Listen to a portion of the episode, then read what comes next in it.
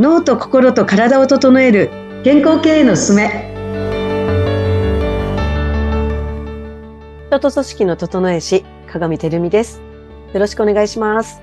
よろしくお願いします。アシスタントの田中智子です。この番組は脳と心と体を整え健康経営のあり方について経営コンサルタントの鏡照美さんとお伝えしていく番組です。鏡さんよろしくお願いします。はい、よろしくお願いいたします。はい。このセルフマネジメント、もう、やっぱり B ブレインをすることで本当にどんだけ上がるかっていうのをですね、今、もうお話を伺っていて、やっぱり聞いてらっしゃる方も一度はね、こう季節の変わり目ですし、うん、受けていただきたいですよね。どんだけこう変化があるのかっていう。そうですね。なんかやっぱりこう、客観的に自分を知るっていうことをあの、どっかの機会でこう、定期的に入れていくっていう、まあ、究極はこの B ブレインじゃなくてもいいんでしょうけれども、なんかそういうこう、客観的に自分をこう、見ていくものっていうのを、こう、もう、なんて言うんですよね。自分を整えるための一つのもう、なんでしょう、こう、ツールっていうか、そういうものとして、要は、化粧をするために化粧、ね、め、化粧品を購入して、まあそれを使っていくみたいな感じで、まあそういう定期的に自分メンテナンスとして、やっぱりこういうのを一つこう、ライフスタイルの中にこう、あの、踏み込んでいくっていうことがすごくあの、現代人には必要じゃないかと思いますね。なんかやっぱり自分で整えていかなきゃいけない。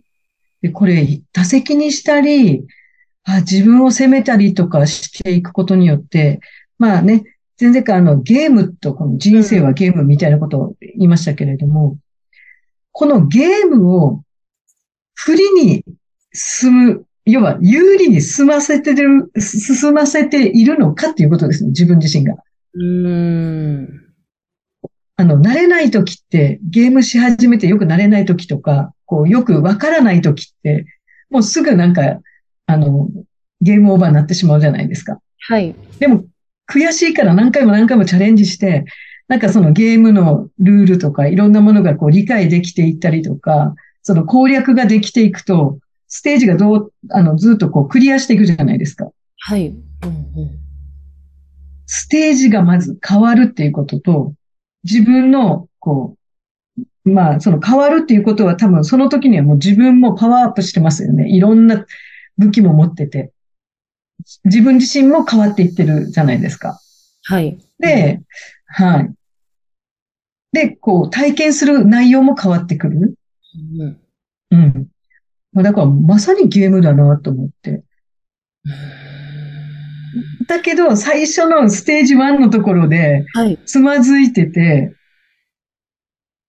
そこに時間がいっぱいかかってたりとか、そのゲームをやろうとしなければ、何も進まないし、時間は、まあ、時間はただ日々、どんどんどんどん進ん、あのね、進んでいってるので、自分の残された人生っていうのがどのステージまで行くかですよね。ステージ何までクリアして、どんな経験をするか、自分がどんだけ変わるかっていう、こう、ゲームの発展性みたいなね、この、どんどん進化してて、どういう展開がこれから待ち、ね、ま、あるのかっていう、こう、待ちわびることができないですよね。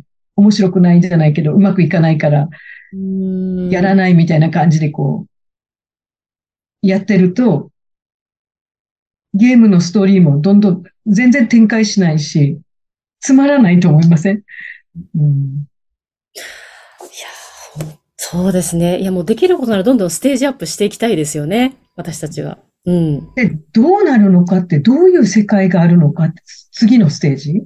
うん。うん。で、そう、進んでいけばどんどん自分もどんどん変わって、こう、トランスフォームしていくじゃないけど、こう、そこのステージに合ったものを身につけて、ね、こう、クリアしていったら、また次のステージ行ったら、またそこでまた身につけてみたいな。こう、な、馴染んでいくっていうかな。その適合していくみたいなね。あの、それが可能なんじゃないかなと思って、なので、こう、いろんな自分のメンタルブロックとかが、まあ、大体ね、邪魔をしていくので、なんかこの、それを、こう、まあ人生というゲームをね、どんどんこうステージを進められるきっかけにもこのビーブレンがなっていくと嬉しいですね、本当に。うーん。うん。だから私たち、はい、インストラクターがやっぱそれを後押しできるように、うん。やっぱりこう尽力していかなきゃいけないなって思ってますね。はい。あの、鏡さんのこう読み解きの特徴って、こう、ビーブレンを受けた人に読み解きされるじゃないですか。はい。ど、どういう特徴があるんですか？鏡さんの。なん、なんていうか。なんか私は想像もうできるんですけど、読み解きしてもらったのでわかるんですけど、もしご自身の口から言うとどういう特徴があると思いますか？そうですね。まあ、最初前半はこの見方とか、この、えっと、まあそうですね。見方の説明をほぼ30分ぐらいするんですけど、はい。30分、40分ぐらいするんですけど、あの、まあ残りの時間で、結局、自分で決めてもらう。はい今の自分でいいのかどうかとか、どうしたいのか、本当は自分どうしたいのかって、そこですよね。うん。自分で決めるっていうことと、どうしたいのかっていう、そもそもというところですね。そこの、をすごくやっぱり問題提起しますね。突きつけるっていうか。うん。自分の口で、まあ自分で考えて言ってもらうっていうことですね。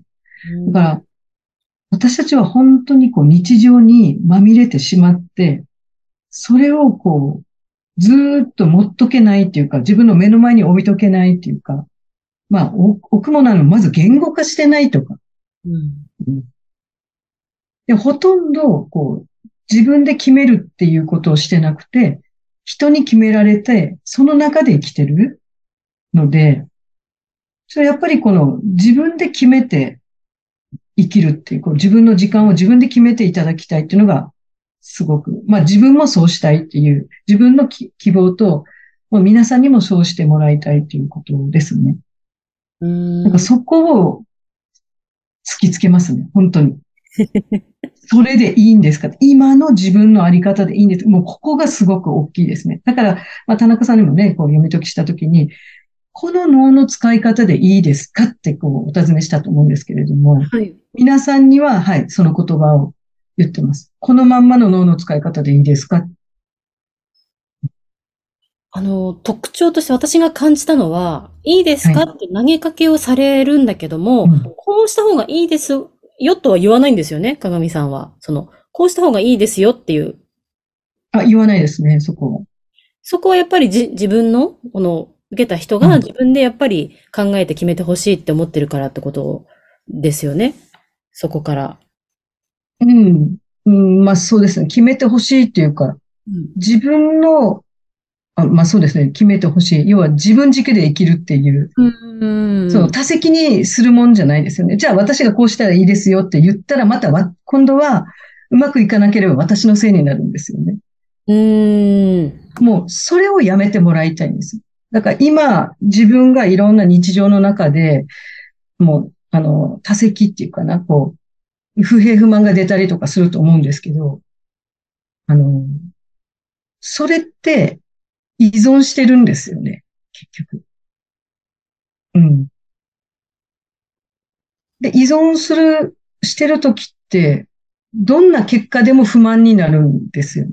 自分の、特にこう他人が絡むことっていうのは、その、自分の思い通りに絶対いかないじゃないですか。ということは、常に満足はないっていうことなんですよね。うん。だから、口を開いたら不平不満にしかならないんですよね。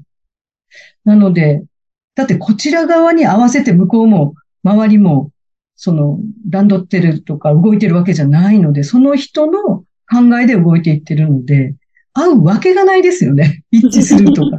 満たされることって絶対にありえないっていうことに気づかないと。だから自分、自分で作らなきゃいけないということですね。うん。だから、今が、まあ、その、これでいいですって言われるんだったらいいですけれども、はい。でも、まあ、そういう人はほとんどいなかったと。うん。もう、えっと、200人近くやって3人しかおられなかったっていうことですね。もうほぼほぼじゃあ、いないですね。ほぼほぼ。いない程度。みんなやっぱりこれじゃ嫌だと。ですねって、じゃあどうしますっていう、もうここですね。もう問題提起ですね。本人さんに。だから診断というよりも自分の状態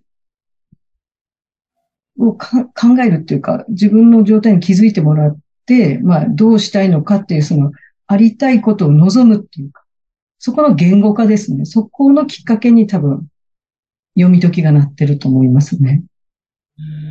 うん。